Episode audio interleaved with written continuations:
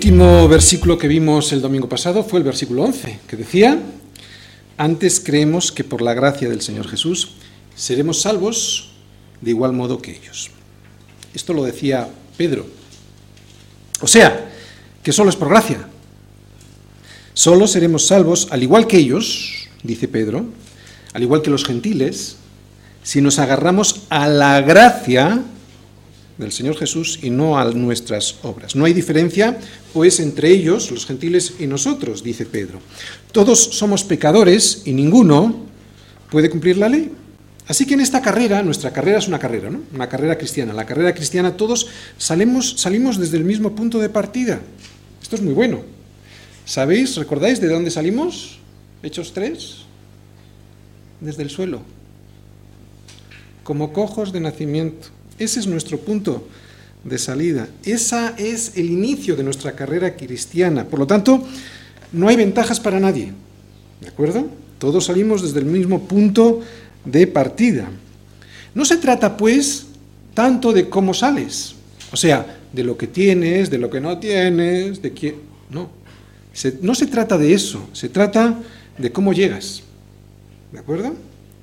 Por lo tanto, nuestro problema no es ni el dinero, ni la posición social, ni nuestros estudios, ni nuestro conocimiento teológico, ni nuestra belleza, ni nuestra salud, ni nuestra juventud, ni la falta de todo eso tampoco. Ese no es nuestro problema. Nuestro problema es donde estamos poniendo nuestro corazón, nuestra esperanza, porque allí donde pongamos nuestro corazón, allí estará nuestro tesoro. Y si lo ponemos en estas cosas que tenemos, o que no tenemos, entonces allí estará nuestro corazón y cuando esas cosas no aparecen o desaparecen, nuestra vida estará allí, por el sumidero. Así que todos partimos desde el mismo punto porque todos empezamos nuestra carrera desde la posición egoísta de que lo que tengo, sea lo que sea, yo me lo merezco. Yo me merezco el dinero que tengo. Yo me merezco la posición social que tengo. Yo me merezco pues los estudios que tengo porque me los he currado. Yo tengo, yo me merezco los, eh, el conocimiento teológico que tengo porque yo, yo, yo. Y desde esa posición egoísta, que es la del cojo de nacimiento, es como el Señor nos levanta. ¿De acuerdo? Mi problema, pues, no es lo que tengo, lo que no tengo, o sea, lo que me falta. Porque es que hay muchas veces que decimos, es que como no tengo, no doy. Vuelvo a repetirlo, nuestro problema no es tanto lo que tengo o lo que no tengo, mi problema es lo que soy. Por eso una vez que Jesucristo me levanta del suelo, ¿no? es entonces cuando Él entra a vivir en mí y entonces puedo caminar, porque es Él viviendo en mí quien lo provoca. Y ese levantarme es por gracia, ¿recordáis? Somos cojos de nacimiento.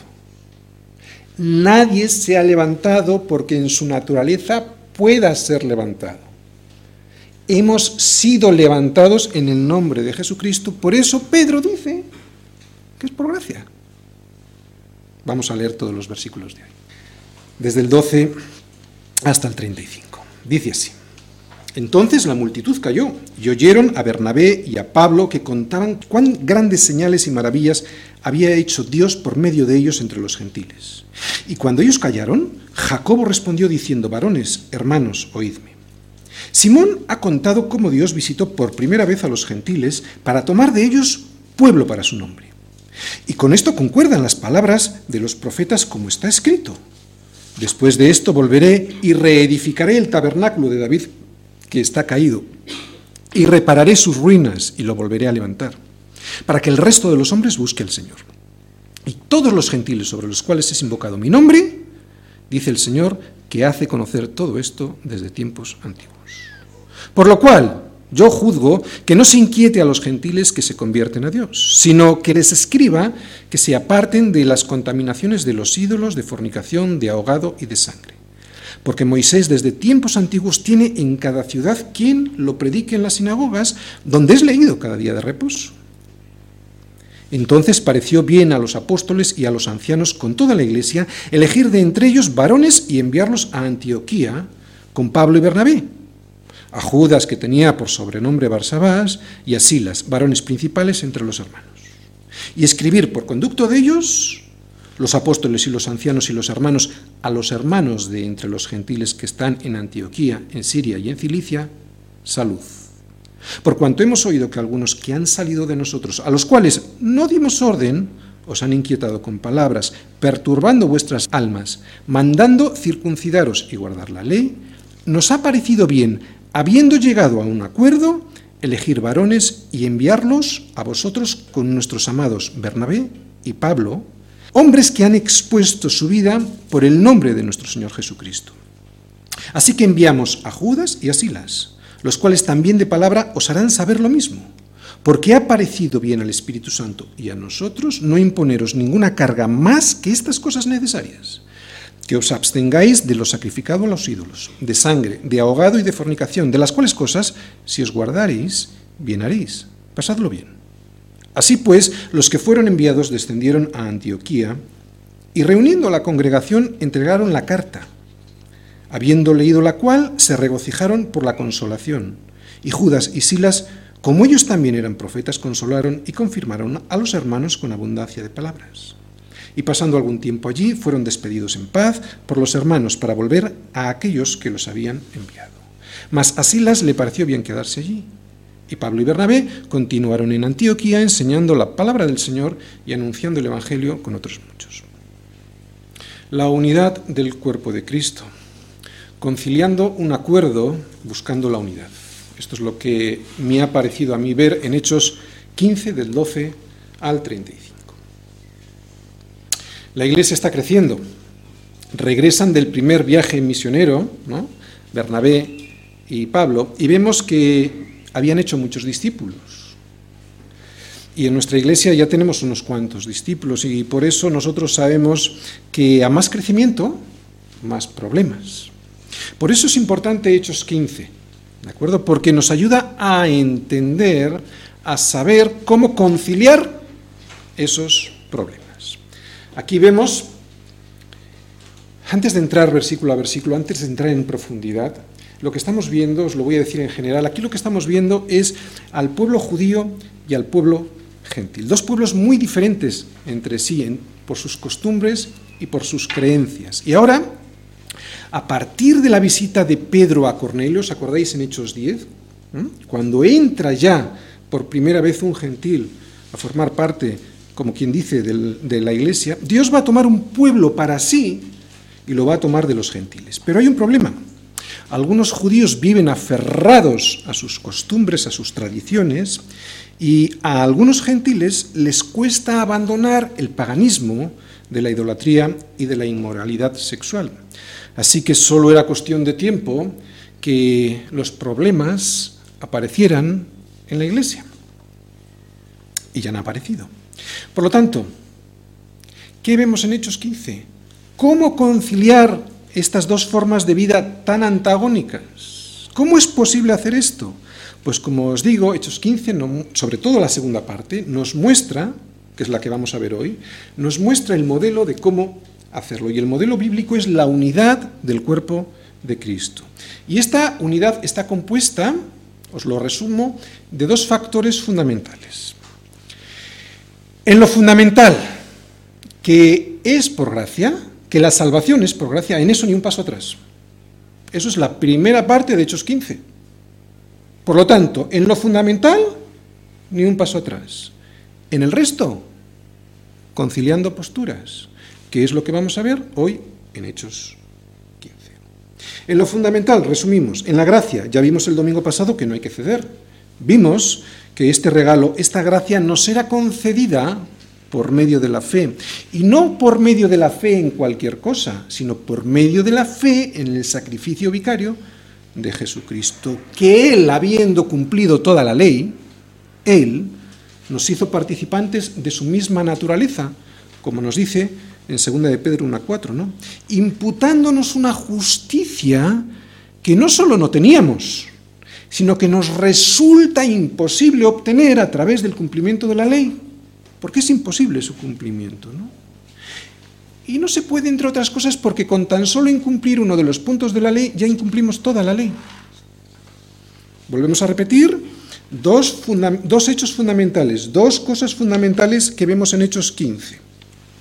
En lo fundamental, en lo esencial, que es en la fe, en la salvación por gracia, en eso ni un paso atrás. En lo accesorio, conciliando posturas. Y creo que hoy si interpretamos correctamente esta parte, esta segunda parte de Hechos 15 que acabamos de leer, podremos aprender mucho de este modelo bíblico que se llama la Iglesia. Y sabes qué? Funciona con amor, cuya base es Jesucristo, pero funciona a través del amor, a través de la comunión unos con otros. Si no está la base que es Jesucristo, por mucha comunión que digamos que tengamos, no existe la iglesia. Podríamos hablar de una comunidad de intereses, por ejemplo, pues de un club deportivo o de una institución bancaria, o podríamos hablar de una empresa, de un negocio, o incluso de un buen grupo de amigos, pero no será la iglesia. La iglesia está basada en Jesucristo y se manifiesta en el amor de, no me estoy saliendo de Hechos 15, lo vamos a ver, se manifiesta en el amor de unos con otros, pero cuya base es Jesucristo. Vamos a ir leyendo versículo a versículo, ya verás cómo lo vais a ir entendiendo. Versículo 2. Entonces toda la multitud cayó y oyeron a Bernabé y a Pablo que contaban cuán grandes señales y maravillas había hecho Dios por medio de ellos entre los gentiles.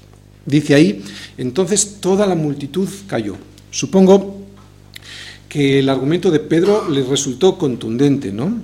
Si ni aún nosotros, decía Pedro, si ni aún nosotros los judíos que somos el pueblo elegido, si ni aún nosotros podemos salvarnos por las obras de la ley, ya que no las podemos cumplir, ¿cómo les vamos a exigir esto a los gentiles, ¿no? Para que se salven.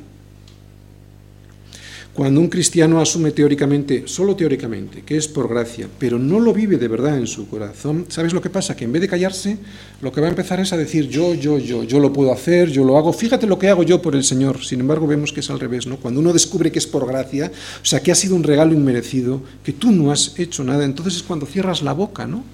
Porque sabes que eso, que tú no puedes, que no has hecho nada, que todo lo ha hecho el Señor, ¿no? Que las obras en tu vida no son obras, son frutos y que surgen de una manera natural porque está Jesucristo viviendo en ti, no es algo forzado. Por lo tanto, cuando ves que es algo que surge de ti de manera natural porque has sido regenerado y es una obra regeneradora por la gracia, o sea, como regalo, no hay nada de gloria para mí. Toda la gloria se la lleva Él. Solo cuando entiendes esta obra redentora de, de Jesucristo en la cruz, pero la entiendes de verdad y la asumes así, ¿no? Entiendes que la gracia es algo que no te mereces y entonces empiezas a darle la gloria a Dios. Es entonces cuando hablas de lo que Dios ha hecho en tu vida, tú ya no eres nadie, tú te haces a un lado, tú ya te crucificas, ¿no? Como dice Pablo. Ahora entendemos bien cuando dice Pablo, con Cristo, con Cristo estoy juntamente crucificado, ¿no? Ya no vivo yo, mas vive Cristo en mí. Y como vive Cristo en mí, lo que yo hago son frutos del Espíritu y no obras en la carne de las cuales yo me gloríe. La multitud cayó, vemos en este versículo, y oyeron a Bernabé y a Pablo. ¿Recordáis? Primero habló Pedro. Lo vimos el domingo pasado y el resumen estaba en el versículo 11 que acabamos de leer. Ahora se callan y oyen a Bernabé y a Pablo que contaban, como dice ese versículo, cuán grandes señales y maravillas había hecho Dios por medio, por medio de ellos, fíjate, no las habían hecho ellos, por medio de ellos entre los gentiles. Ahora se entienden mejor estas maravillas y señales, ¿no? Es ahora cuando cobran un claro sentido. Estas grandes señales y maravillas fueron hechas con un propósito, confirmar a los judíos para que supiesen que lo que estaba pasando era una obra de Dios, para que comprendieran que la salvación por medio de la gracia, esa salvación había sido otorgada por Dios que no había sido un invento ni de Pablo, ni de Bernabé, ni tampoco de Pedro. ¿no? Y era necesario que vieran estas señales, ¿por qué? Porque si no, no se lo hubieran creído. Recordáis lo que les pasaba a los judíos, ¿no? Los judíos siempre pedían señales. Lo vimos en la vida con Jesús. Siempre estaban detrás de Jesús por las señales. Y también nos lo dice muchas veces Pablo, ¿no? Por ejemplo, en 1 Corintios 1:22. Porque los judíos piden señales y los griegos buscan sabiduría. Así que estas señales y estas maravillas que había hecho Dios por medio de ellos entre los gentiles confirmaban que ellos habían recibido el mismo evangelio, o sea, los gentiles habían recibido el mismo evangelio, pero sin obras, sin circuncisión, sin la ley. El mismo evangelio. Era necesario. La iglesia estaba empezando. La iglesia necesitaba la confirmación de Dios y estos judíos necesitaban verlo. Por eso entendemos mejor ahora esas grandes señales y esos milagros. Así que la obra es de Dios, están diciendo ellos, no hay duda. Era necesario pues que se hiciera de esta manera para que el inicio de la iglesia entre los gentiles tuviera el apoyo de la iglesia de Jerusalén que es donde estamos ahora. ¿Recordáis? Salieron de Antioquía para ir a hablar con los de Jerusalén, a ver qué estaba pasando, que les estaban diciendo que tenían que circuncidarse. Vale, ahora Pablo y Bernabé dejan de hablar. Versículo 13. Y cuando ellos callaron, Jacobo respondió diciendo, varones hermanos, oídme. Bien, eh, ahora quién va a hablar, ¿quién es? Jacobo. ¿Qué es? ¿Quién es Jacobo? Santiago. ¿Quién es Santiago? el hermano de Jesús, el hermano de nuestro Señor. No es Santiago el apóstol. ¿De acuerdo? Él es el líder, el pastor de la iglesia de Jerusalén. Al último que le van a dejar hablar en esta conciliación es a Jacobo. Qué curioso, no es Pedro. Pedro había dejado su posición, su puesto, mejor dicho, su función a Jacobo, ¿de acuerdo? Así que este es Jacobo, Santiago el que va a hablar ahora. Este es pues quien tiene la autoridad en esta iglesia. Y dice, versículos 14 y 15. Simón ha contado cómo Dios visitó por primera vez a los gentiles para tomar de ellos pueblo para su nombre. Y con esto concuerdan las palabras de los profetas, como está escrito. Aquí Jacobo dice que Simón, Simón, es el nombre de Pedro en hebreo, ¿de acuerdo? O sea, podéis quitar Simón y poner Pedro. Aquí dice que Pedro ya os ha explicado que no es posible ser salvo por la circuncisión, o sea, cumpliendo las obras de la ley, ya que ni aun ellos, los judíos, la pueden cumplir, por lo tanto que es imposible ser salvo por su cumplimiento. Esto ya os lo ha dicho Pedro, dice Jacobo. ¿no? Pedro les ha contado esto ¿no? a ustedes, señores, y esto sabéis lo que es, lo que os ha dicho Pedro, es puro sentido común. ¿no? Pero es que además de usar la lógica, Pedro también les ha contado la experiencia que él ha tenido con los gentiles, ¿no? que recibieron el Espíritu Santo. Y esto fue porque Dios así lo quiso, por pura gracia. Y ahora Jacobo viene y dice lo mismo, pero ahora se va a apoyar en la escritura. ¿De acuerdo? Así que, ¿qué hemos visto hasta aquí? Primero, el sentido común. No es posible que sea por el cumplimiento de la ley, puesto que el cumplimiento de la ley es imposible. Sentido común. Segundo, la experiencia de Pedro, de Pablo, de Bernabé, que había recibido los gentiles el Espíritu Santo, ¿no? Y que esto tenía un propósito, como vimos en el capítulo 14, tomar de ellos, Dios, tomar un pueblo, de entre los gentiles un pueblo para sí. Y ahora Jacobo les va a hablar, pero ahora apoyado en las escrituras, y les va a decir que todo eso que ya habían oído de Pedro, de Pablo, de Bernabé, concuerda con lo que los profetas dicen, y concretamente con uno, con Amós, y es lo que vamos a leer, versículo 16. Después de esto volveré, son palabras de Amós, ¿de acuerdo? De un profeta. Después de esto volveré y reedificaré el tabernáculo de David que está caído, y prepararé sus ruinas y lo volveré a levantar.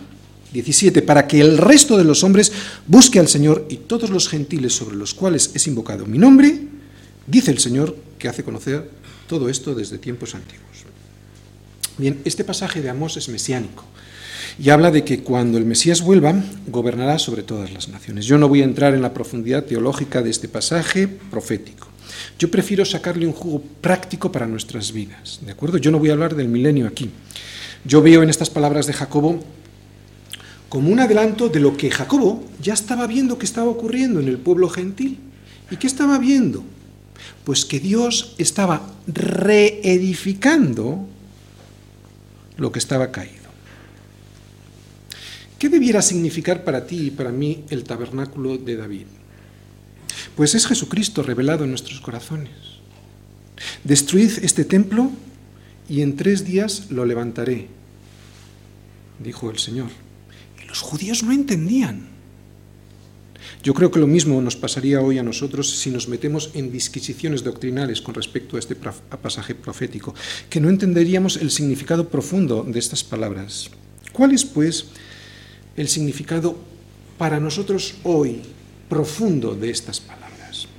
Pues que Cristo se ha revelado a ti y a mí en nuestros corazones, ¿no? y ha levantado en nuestros corazones el tabernáculo de David, ese que estaba caído. Y esto ha ocurrido en la iglesia. La iglesia somos tú y yo, no hay que esperar al milenio. Versículo 19. Por lo cual yo juzgo que no se inquiete a los gentiles que se convierten a Dios. Jacobo es la autoridad de la iglesia en Jerusalén, juzga, ¿de acuerdo? Y determina lo siguiente, no inquieten a los gentiles que se han convertido a Dios. Nadie como él, con la autoridad que él tenía en la iglesia de Jerusalén para decirlo. Yo determino, dice Jacobo, que no hago bien eso es lo que significa literalmente inquietar, que no hago bien más a los gentiles. Y estas palabras de Jacobo son las que les podemos decir a todos esos cristianos judaizantes que andan por ahí fastidiando para que cumplas esto o lo otro de la ley. No me agobies, deja de fastidiar, es por gracia. Y atención, no solo podemos hablar aquí de la ley de Moisés. Hay muchas, hay muchas leyes que nos hemos fabricado nosotros y que son cadenas. De todas formas, ya explicamos que la ley mm, nos fue dada para algo, ¿no? No para que cumpliéndola pudiésemos llegar a ser salvos, sino para que, para que descubriésemos a través de la ley quién es Dios. Y al descubrir quién es Dios, descubrir quién soy yo, y por lo tanto, bajar la cabecita, decir, no, yo pensaba que era aquí el Dios, bajar la cabecita y decir, Señor, ¿qué quieres que yo haga? Para eso fue la ley, para que descubras quién es Él. Al descubrir quién es Él, te ves quién eres tú, agachas la cabeza y le preguntes, Señor, ¿qué quieres que yo haga? Para eso fue dada la ley. Pero ahora Jacobo les va a decir algo. Les va a decir que sí hay que cumplir algo. Y aquí es donde vienen los problemas, ¿verdad? Hay algo que sí es necesario que hagan. Y es algo, como digo, que nos sorprende mucho. Y si no llegamos a entender el porqué profundo, podríamos tener problemas. Así que vamos a leerlo todo y vamos a ver versículo a versículo a ver qué podría querer decir todo esto. Versículo 20. Sino que se les escriba que se aparten de las contaminaciones de los ídolos, de fornicación, de ahogado y de sangre. Porque Moisés, desde tiempos antiguos, tiene en cada ciudad quien lo predique, en las sinagogas, donde es leído cada día de reposo. Entonces pareció bien a los apóstoles y a los ancianos con toda la iglesia elegir de entre ellos varones y enviarlos a Antioquía con Pablo y Bernabé, a Judas, que tenía por sobrenombre Barsabás, y a Silas, varones principales entre los hermanos. Y escribir por conducto de ellos, los apóstoles y los ancianos y los hermanos, a los hermanos de entre los gentiles que están en Antioquía y en Siria y en Cilicia, salud. Por cuanto hemos oído que algunos que han salido de nosotros, a los cuales no dimos orden, os han inquietado con palabras, perturbando vuestras almas, mandando circuncidaros y guardar la ley. Vamos a hacer un paréntesis ahí, ¿eh? antes de entrar en la profundidad de los versículos que queremos entrar. Vemos otra vez estos algunos, ¿verdad? De estos algunos ya hablamos el domingo pasado, pero quiero volver a entretenerme un poco en estos algunos, porque estos algunos no son nadie, como vemos aquí. Nadie los nombró, nadie les comisionó para nada, van por ahí sin ser reconocidos por el cuerpo de Cristo, que es la Iglesia. Así que estos algunos no son miembros, tan solo son algunos, que aunque nadie les ha dado permiso para ir de maestros, van por ahí inquietando a los verdaderos discípulos. La Iglesia es el verdadero modelo de Dios, el que Dios ha dado a sus hijos para que se interrelacionen, para que tengan comunión, para que haya convivencia. Eso es la Iglesia. Y este modelo de convivencia, de comunión, no es un modelo anárquico. Tiene una cadena de mando para la edificación del cuerpo de Cristo. No se trata de una cadena de posiciones jerárquicas, ¿de acuerdo? No son posiciones jerárquicas, de hecho ni siquiera se trata de posiciones, se trata de funciones y funciones para el servicio, ¿verdad? Pero para que sea servicio, para que realmente se pueda servir, eso no anula que no haya una cadena de mando, y lo estamos viendo aquí, Jacobo es el último que dice lo que hay que hacer, ¿no? Y que ese mando tenga un propósito, no es para enseñorearme de los demás como estamos viendo estos algunos, que no fueron a edificar el cuerpo de Cristo, simplemente les fueron a decir lo que tenían que hacer y que si no se circuncidaban no eran salvos. El propósito de la cadena de mando tiene un propósito. Mirad, Efesios 4 del 11 al 12, no vayáis, lo vemos en casa. Dice, Pablo mismo dice, él mismo constituyó, está hablando de Dios, a unos apóstoles, a otros profetas y a otros evangelistas, a otros pastores y maestros, a fin de perfeccionar a los santos para la obra del ministerio, para la edificación del cuerpo de Cristo.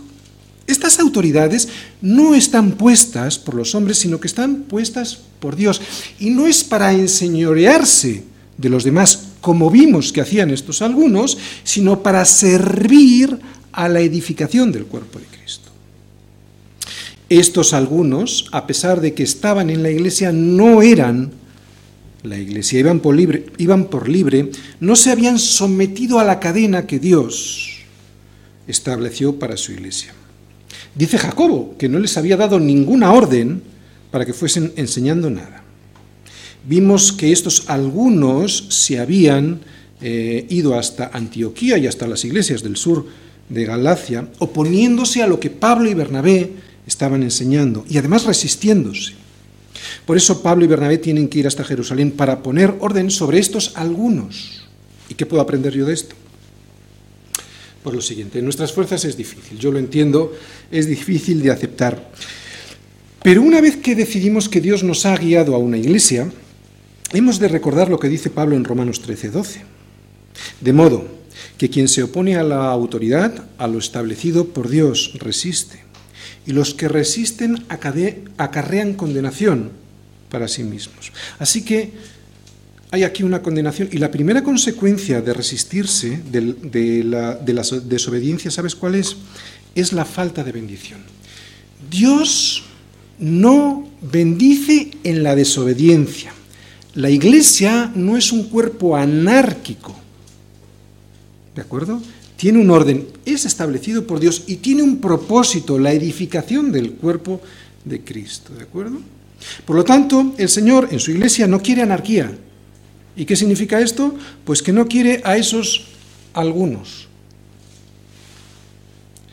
Luego te voy a decir al final algo para nuestras vidas con respecto a esto. Vamos a seguir leyendo porque íbamos a otro tema. Versículo 25.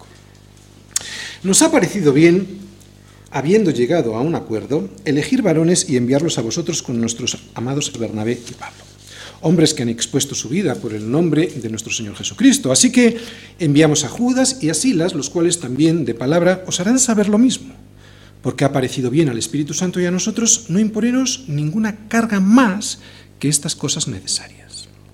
Antes de entrar en las cosas necesarias, quiero decirte que en el versículo 28 vemos que la Iglesia siempre está sometida al Espíritu Santo, ¿de acuerdo?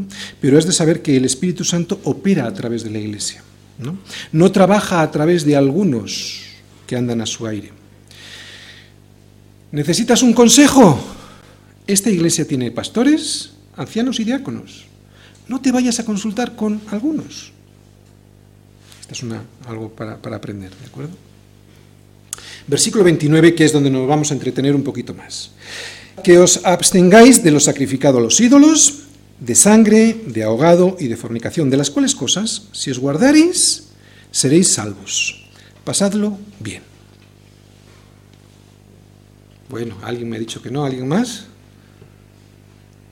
Chicos, tenemos la Biblia. ¿Qué he dicho? De las cuales cosas, si os guardaréis, seréis salvos. Pasadlo. ¿Dice eso? No. ¿Qué dice? Porque ahí está una de las claves para entender estos versículos de hoy. ¿De acuerdo? ¿Qué dice? Bien haréis. Pasadlo bien. ¿Cuántos problemas de conciencia, verdad, nos ha causado este pasaje? Acabamos de decir que es por gracia, entonces, ¿por qué estas normas? Os acabo de dar un indicio ahí, ¿de acuerdo? Hay más, pero es un indicio. Pues porque Jacobo aquí no está hablando de salvación. Esto ya quedó claro en la primera parte de Hechos 15, lo estuvimos viendo, ¿no? Es por gracia, es mediante la fe en Jesucristo. Aquí de lo que está hablando es de comunión. de comunión unos con otros, de comunión con los judíos. Por eso no dice de las cuales cosas si os guardaréis seréis salvos, sino bien haréis. Lo resumo para luego ir poco a poco, ¿de acuerdo? Versículo a versículo. Este capítulo, este capítulo 15 lo que está buscando es reconciliar a dos pueblos. Está buscando la unidad del cuerpo de Cristo. Este capítulo les está diciendo a los judíos, que no inquieten a los gentiles con sus leyes, que son para ellos, no son para los gentiles. Y a los gentiles nos está diciendo que para un judío es abominable que comamos sangre delante de ellos. No dice que no comas sangre porque si no, no eres salvo. Dice que no lo hagas para que puedas tener comunión. Si os guardaréis, ¿seréis salvos? No. Si os guardaréis, bien haréis.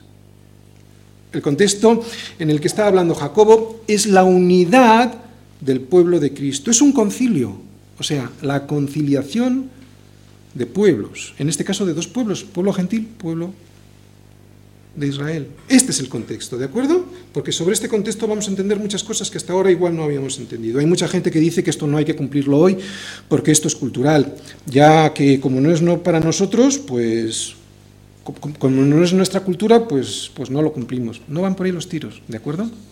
Esta postura es muy peligrosa, porque en este caso entonces somos nosotros quienes ponemos, nos ponemos por encima de las escrituras y somos nosotros quienes decidimos qué es lo que está vigente o no está vigente en función de lo que nosotros consideramos que es nuestra cultura o no. Esto es peligroso.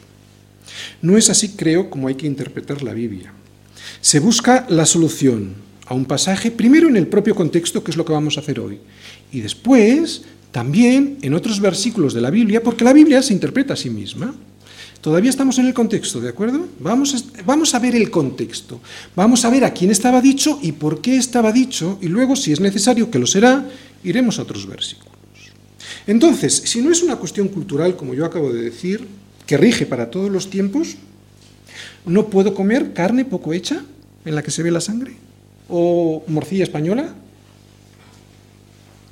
Bien, antes de entrar en la interpretación correcta de estos versículos, vamos a ir caso por caso para ubicarnos mejor, ¿de acuerdo?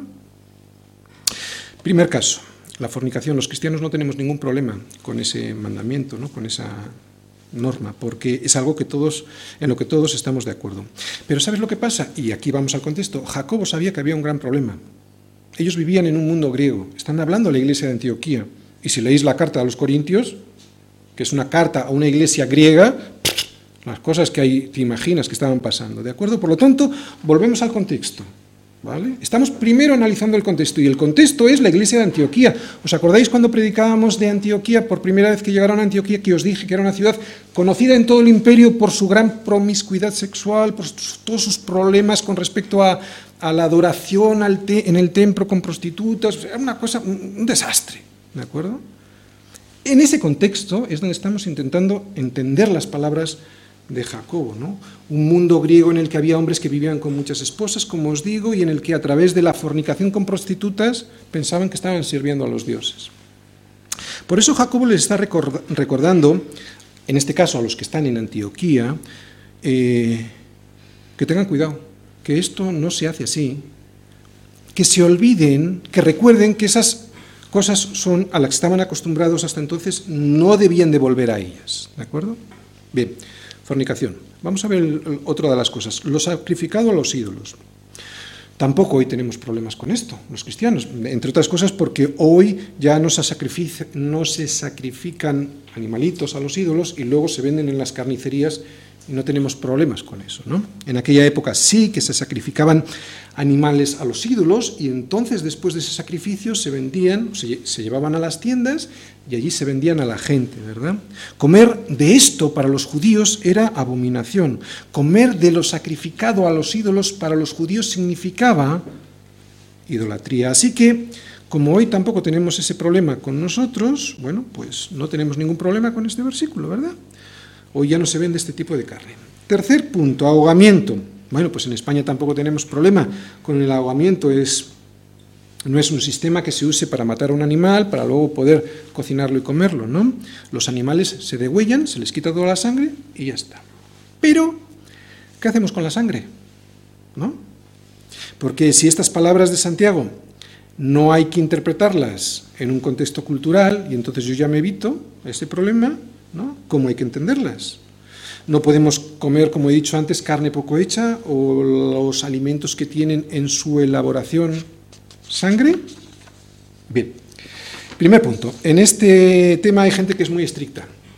Y yo no tengo ningún problema con ellos en este sentido. Si ellos creen que no se puede comer sangre, yo les respeto y desde luego en su presencia yo no voy a comer ningún alimento que contenga sangre. ¿Para qué? ¿Recordáis el contexto? Es comunión. Para no ser piedra de tropiezo, para evitar cualquier problema de falta de comunión. Bien.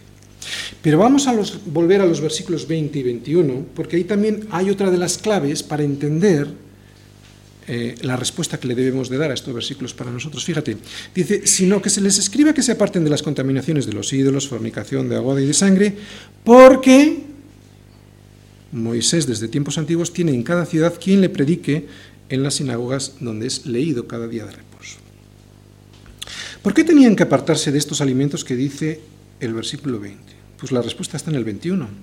Porque hay gente en vuestras ciudades a las que hay que alcanzar a las que hay que compartir el Evangelio, a las que les resulta escandaloso comer sangre. Y van a ser vuestros hermanos.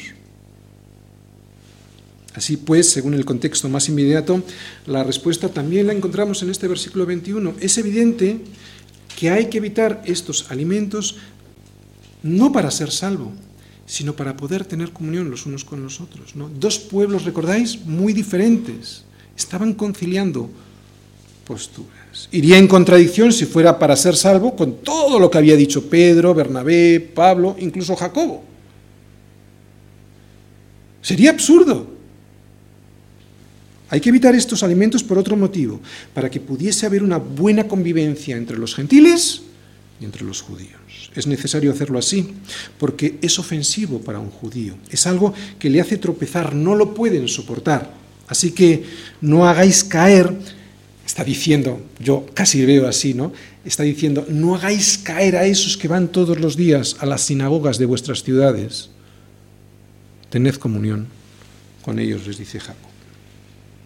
En nuestra iglesia el vino en la cena del Señor es un ejemplo, ¿no?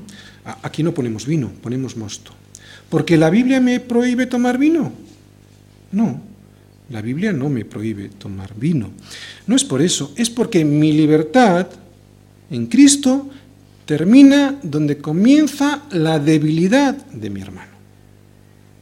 Si mi hermano tiene problemas con el alcohol, entonces yo no tomo vino y se acabó el problema. Jacobo les está diciendo lo siguiente, si queremos alcanzar a los judíos, tendremos que tener cuidado con estas cosas que son ofensivas para ellos y por lo tanto un estorbo para la evangelización y para la comunión de unos con otros. No es un tema de salvación, sino iría en contradicción con la primera parte de Hechos 15. Es un tema de comunión, es un tema de amor de los unos con los otros, es un tema de convivencia en la iglesia. Por eso Jacobo les dice, no violentes la conciencia de los judíos comiendo esos alimentos, que aunque no provocan condenación, sí provocan división. Bien, contexto, podemos ampliar nuestra, nuestro entendimiento con otras partes de la Escritura, que todavía son muchísimo más claras. ¿no? Pablo nos dice en Romanos 14:20, Iza Romanos 14:20. Ahí Pablo nos dice que no es bueno que el hombre haga tropezar a otros con lo que come. Fijaros, vamos a leer. No destruyas la obra de Dios por causa de la comida. Todas las cosas a la verdad son limpias, pero es malo que el hombre haga tropezar a otros con lo que come. Está bastante claro. Pero Pablo sigue hablando en muchos otros sitios. Primera de Corintios 8, versículo 13. Hizo hasta ahí. Primera de Corintios 8, versículo 13. Dice Pablo, por lo cual, si la comida le es a mi hermano ocasión de caer, no comeré carne jamás, para no tener tropiezo, para no poner tropiezo a mi hermano. Y Primera de Corintios 10, versículos del 23 al 25. Todo me es lícito, pero no todo me conviene. Todo me es lícito, pero no todo edifica. Ninguno busque, ¿os dais cuenta la comunión? Ninguno busque su propio bien, sino el del otro. de todo lo que se vende en la carnicería, comed, sin preguntar nada, por motivos de conciencia. ¿En qué quedamos, Pablo? O en que puedes comer lo que quieras o no comeré carne jamás. Porque ambas, cosas están dichas en la misma carta a los Corintios, lo acabamos de leer, ¿verdad? Parecen contradictorias. Pues es muy sencillo. Come lo que quieras. No preguntes de dónde viene. Y ya está. Pero por amor y por causa de la conciencia. Ya sea tu conciencia o la conciencia de tu hermano, no es bueno hacerlo. No, por eso yo antes os he dicho, si hay alguien que no come, yo no le voy a forzar, por preservar la conciencia de mi hermano no la mía. Y si es la mía también, evidentemente, no opera para salvación. Pero si tienes problemas de conciencia, tú o la ves en tu hermano, pues no lo hagas, como dice Pablo, ¿no? No lo hagas por amor a ellos, por comunión con ellos, no porque haya que cumplir la ley sobre los alimentos. Bien, volvemos a Hechos, Hechos 15. Jacobo va, Jacobo es el que está hablando, va a enviar una carta a Antioquía diciendo, es por gracia, pero no causen tropiezo debido a su forma de comportarse, ¿no? No causen división con los hermanos judíos que están siguiendo estas normas alimenticias desde siempre y que han sido dadas para ellos. Nuestra misión es edificar la iglesia. No estamos conciliando posturas con respecto a la salvación, estamos conciliando posturas con respecto a la comunión en el Nuevo Testamento, otro ejemplo. En el Nuevo Testamento no dice nada de predicar con traje o corbata. En el Nuevo Testamento no se habla, sobre vestiduras eclesiásticas. Pero si alguna iglesia a la que me inviten a predicar, ellos consideran que yo debo llevar corbata, pues yo no tengo ningún problema. Como si me tengo que poner un clériman y un alzacuellos. Por amor a ellos lo haré, yo no tengo ningún problema, ¿de acuerdo? Pero en el, yo, sé que en el Nuevo Testamento no dice nada sobre eso, porque el poder de la salvación está en la predicación de la palabra y no en, el, en la corbata o en el alzacuellos. El respeto al pastor está en el llamamiento que viene de Dios y los, y los demás lo ven, y también en el servicio que ese pastor está haciendo al cuerpo de Cristo, no en la vestimenta que lleva. Como veis, le podemos sacar partido a todo esto que estamos viendo porque estamos hablando no de alimentos, Estamos hablando de comunión. Estamos hablando de la unidad de la iglesia en la comunión que es Cristo. ¿De acuerdo? Lo de la gracia quedó ya clarísimo. La salvación es por gracia. Bien, versículos 30 y 31. Así pues, los que fueron enviados descendieron a Antioquía y reuniendo a la congregación entregaron la carta. Habiendo leído la cual, se regocijaron por la consolación. No tenían que circuncidarse, ¿recordáis? Este era el tema. Habían ido hasta Jerusalén porque les decían estos algunos que tenían que circuncidarse y guardar la ley, porque si no, no eran salvos. ¿Te imaginas que nos llega esta carta hoy a nosotros? Estoy hablando a los varones, a los hombres, ¿verdad? Y nos llega esta confirmación, qué regocijo, no hay que recortar nada, ¿no? No sé si habéis entendido el chiste, pero al margen del chiste, la gracia consuela, porque no es por fuerzas, no es por obras la gracia consuela. ¿Por qué? Porque como me daba cuenta que era imposible cumplir la ley, no tenía consuelo. La gracia consuela. Versículo 32. Y Judas y Silas, como ellos también eran profetas, consolaron y confirmaron a los hermanos con abundancia de palabras. Con abundancia de palabras. ¿eh? Nunca me oirás un sermón de menos de 45 minutos. No quiero ser pesado, de verdad, pero me hace mucha gracia esa gente que dice que con 20 minutos o 30 minutos es suficiente. Lo que no quieren es darle de comer a su pueblo. Y no entienden que su pueblo necesita comer, que su pueblo tiene hambre de justicia, hambre de Cristo, hambre de la palabra. Muchas veces cuando termino un sermón pienso, cuánto he hablado, ¿no? Pero siempre viene alguien y me dice, pastor, se me ha hecho muy corto. Y eso me gusta escucharlo. Me, alegra que haya gente así en la iglesia porque eso me demuestra que en mi iglesia hay gente con hambre y sed de justicia. ¿no? Eh, eso es querer comer del pan que descendió del cielo. Yo, eh, una semana preparando un sermón eh, es mucho trabajo, ¿no? Eh, eso significa que cuando alguien disfruta de lo que uno ha preparado durante toda una semana, pues, pues, pues ha entendido el propósito de, de ese cocinar, ¿no?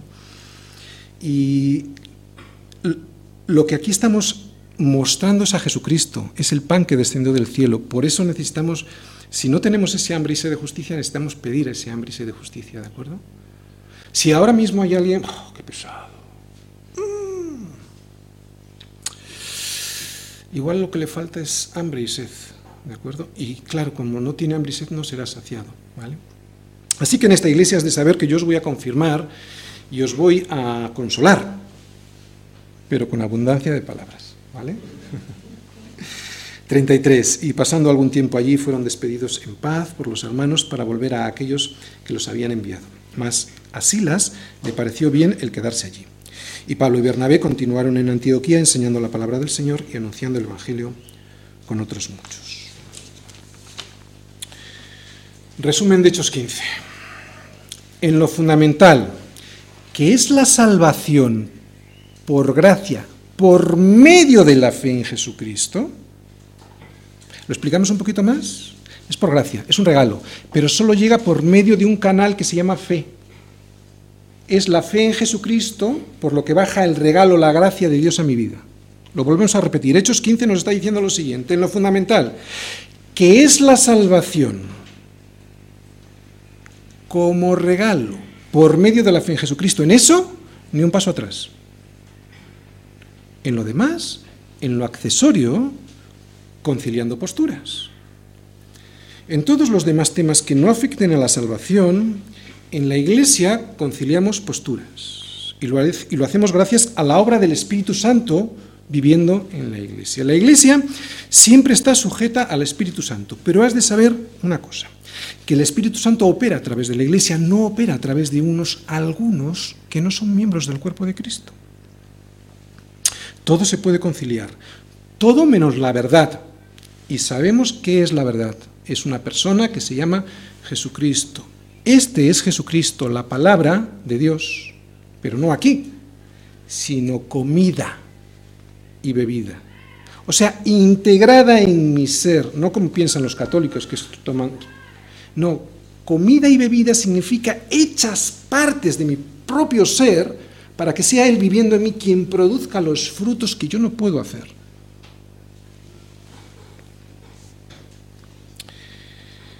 Así que cuando alguien está en la palabra, cuando alguien está en la verdad, cuando alguien está en, Jesucristo, tiene comunión con el cuerpo de Cristo.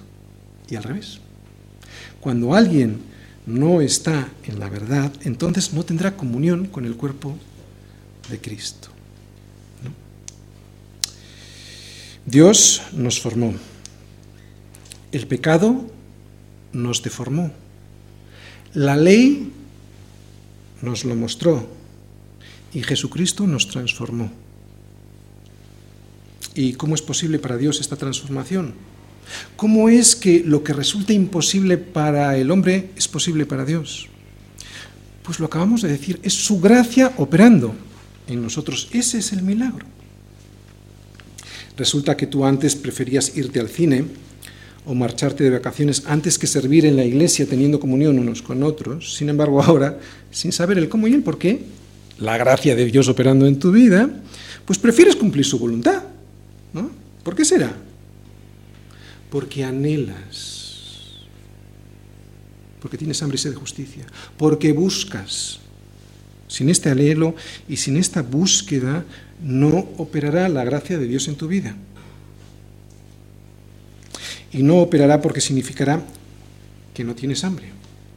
Y como nos dice la cuarta bienaventuranza, si no tienes hambre y se de justicia y sabemos que justicia es Jesucristo, entonces no serás saciado. Un ejemplo. No me estoy saliendo de Hechos 15, ¿eh? hemos dicho que estamos hablando de la comunión, hemos dicho que es un asunto de la segunda parte de Hechos 15 es un asunto de comunión ¿De acuerdo? Un mandamiento nuevo os doy, que os améis unos a otros como yo os he amado, que también os améis unos a otros.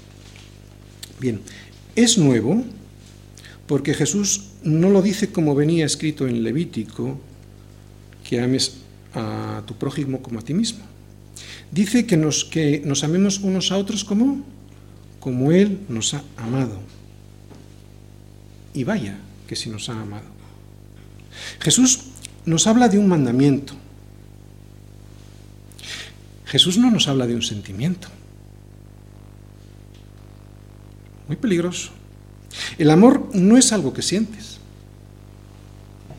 Porque si no lo sintieras estarías justificado. Pero como es un mandamiento, no tienes justificación. Lo vuelvo a repetir.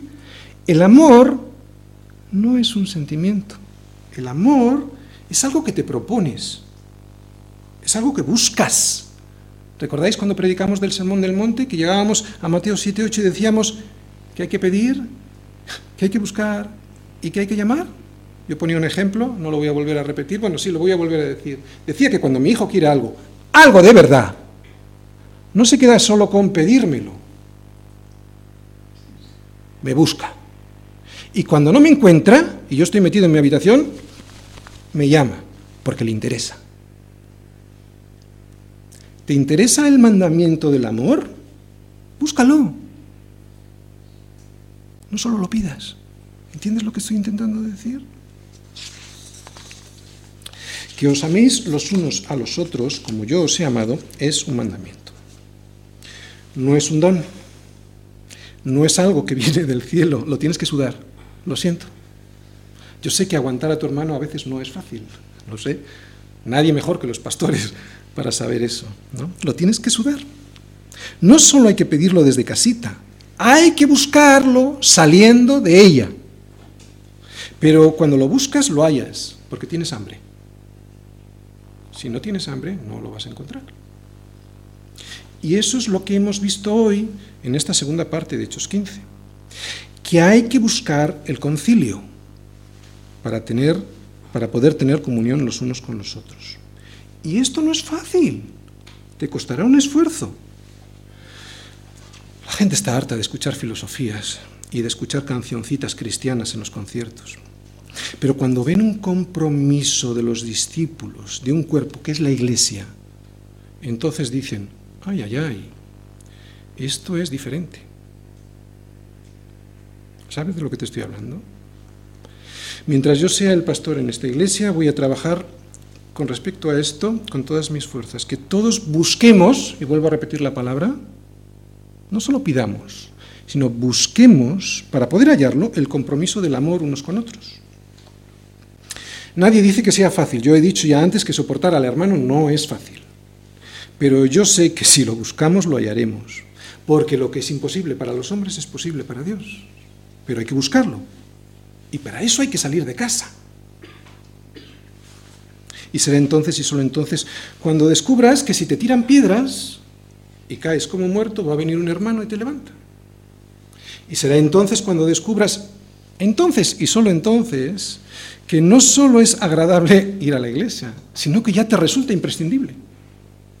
Y es entonces y solo entonces cuando descubrirás que ya no solo te cuesta orar con tus hermanos, sino que lo anhelas y lo deseas. Y será entonces y solo entonces cuando descubras que el verdadero ministerio de tu vida es la reconciliación. El ministerio de la reconciliación que consiste en levantar a los cojos del... ¿Os recordáis cuando hablábamos de la bienaventuranza? Bienaventurados los pacificadores. No dice pacifistas. No está hablando de los pacifistas que tú y yo conocemos en la calle, no, no, está hablando de los pacificadores, de aquellos que tienen el ministerio de la reconciliación, que es el ministerio que significa que yo ayudo como un medio que Dios me usa para reconciliar a los demás con el Señor. Ese es el ministerio de la reconciliación. ¿De acuerdo? Así que entonces, y solo entonces, cuando busques el amor en la iglesia de unos con otros, encontrarás que tu verdadero ministerio es el ministerio de la reconciliación, ¿no? Que consiste en levantar a los cojos del suelo para que puedan entrar al templo de Dios para adorar. Pero lo vuelvo a repetir, esto solo se dará cuando lo busques, porque tienes hambre. Cuando salgas de tu casa como un mendigo que tiene hambre y que por tener tanta hambre ya no tiene vergüenza de levantar la mano y pedir pan. Este es el pan. Pero recuerda, los mendigos no son mendigos porque lo son en privado. Los mendigos, la mendicidad de la que habla el Evangelio, es mendicidad pública. Los mendigos, los ptojos que hablábamos en la primera bienaventuranza, lo son en público, por eso pueden levantar su mano para pedir pan. Ya no tienen vergüenza, ya solo les queda hambre. Por eso pueden decir, Señor, dame, ¿no? Y ya no dicen porque yo lo valgo, ¿no?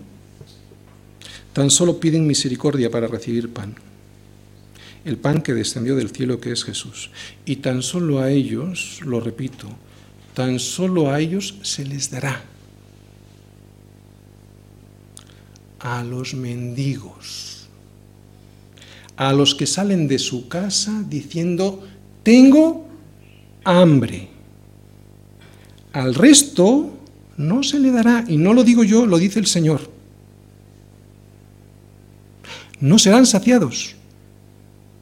Creo que soy muy claro. Necesitamos ese hambre como la de un mendigo para poder ser saciados con la palabra. Y así poder ser transformados.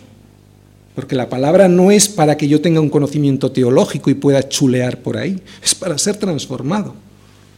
No te conformes a este siglo que te dice que tú te lo mereces. Y si no, mira los anuncios de televisión. Te están diciendo que tú te lo mereces, que tú lo vales, como no lo tienes. No te conformes a este siglo. No te quedes en casa llorando por lo que has perdido. Sal del campamento y busca al Señor amando a tus hermanos como Él te amó a ti. Transfórmate de una vez por medio de la renovación de tu entendimiento para que compruebes, solo lo comprobarás, entonces, que la buena voluntad de Dios para tu vida es agradable y perfecta. Pero solo entonces. No esperes que es buena, agradable y perfecta para que entonces pueda ser transformado. No opera así. Y entonces te será dado algo que antes no tenías. El contentamiento. Eres saciado. Descubrirás que cumplir su voluntad en tu vida te resulta bueno y agradable y perfecto. Descubrirás que en tu vida surgen unos frutos que son del Espíritu y que no son obras en la carne.